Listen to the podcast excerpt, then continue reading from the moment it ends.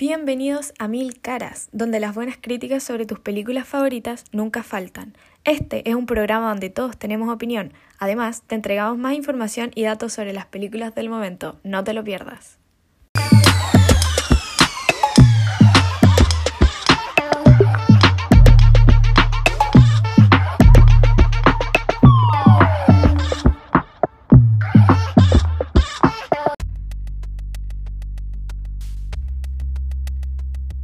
¿Necesitas hacer un trabajo para tu colegio y no tienes cómo grabar el audio? Sí. Es tu día de suerte. Hoy te traemos los mejores micrófonos para tu computador. Yeti Wave son los micrófonos inalámbricos que esperabas, de la mejor calidad y sonido. Compra ya.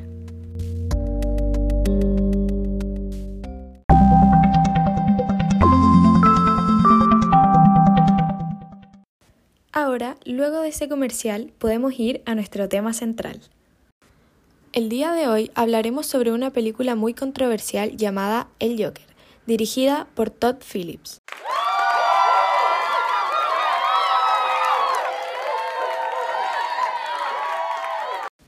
Yo creo que muchos ya han visto esta gran película que causó furor alrededor de todo el mundo, pero no solo generó un impacto, también recibió muchas críticas negativas. A continuación les contaré un poquito sobre qué se trata esta increíble película.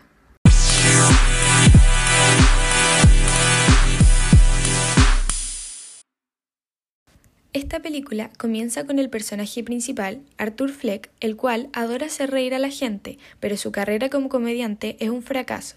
El repudio social, la marginación y una serie de trágicos acontecimientos lo conducen por el sendero de la locura y, finalmente, cae en el mundo del crimen. En conclusión, Joker es el criminal más sanguinario y más cruel del mundo del cómic, y su mayor virtud es que es el mejor en lo suyo, con el añadido que él no tiene ninguna habilidad o poder especial, lo único su ingenio y su insaciable sed de poder. Eso fue un pequeño resumen de la película, y como esto es un espacio donde todos podemos criticar, a continuación y a pedido del público les daré mi crítica personal de esta película.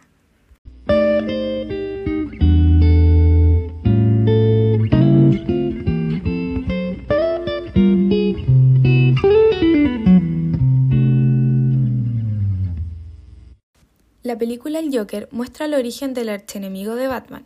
Esta historia continúa en la vida de Arthur Fleck, el cual es un hombre con problemas psiquiátricos y una familia disfuncional, que vivirá una serie de acontecimientos que lo harán convertirse en uno de los villanos más grandes.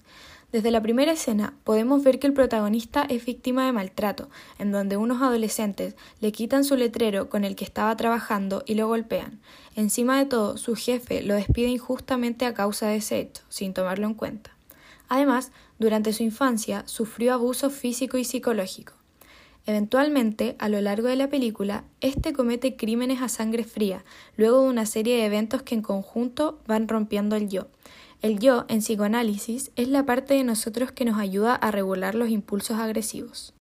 La interpretación y dedicación de Joaquín Phoenix es muy profesional e increíble. Además, estudió sobre el trastorno de su personaje en la película, esto logró que pueda interpretarlo de mejor manera y que la película nos provoque muchas más emociones. Podemos notar que esta película nos deja un mensaje importante sobre la sociedad y cómo en vez de ayudar a reprimir la violencia, solo la alimentamos. Es por esto que esta recibió 11 nominaciones a los Oscar en el año 2020, entre las categorías Mejor Película, Mejor Director y Mejor Actor. Ganó dos de ellas, Mejor Banda Sonora y Mejor Actor. Me gustó mucho la película, ya que aparte de ser una muy buena película, se nota que está hecha con dedicación y esfuerzo. Muestra también los problemas que vivimos como sociedad, tales como sociales, económicos, desigualdad, desempleo, delincuencia, corrupción, entre otros.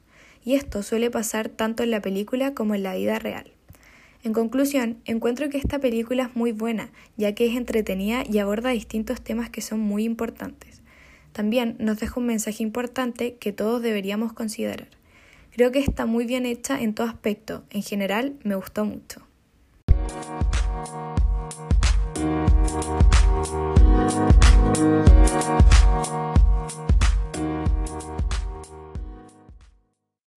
¿Y a ti qué te pareció esta película?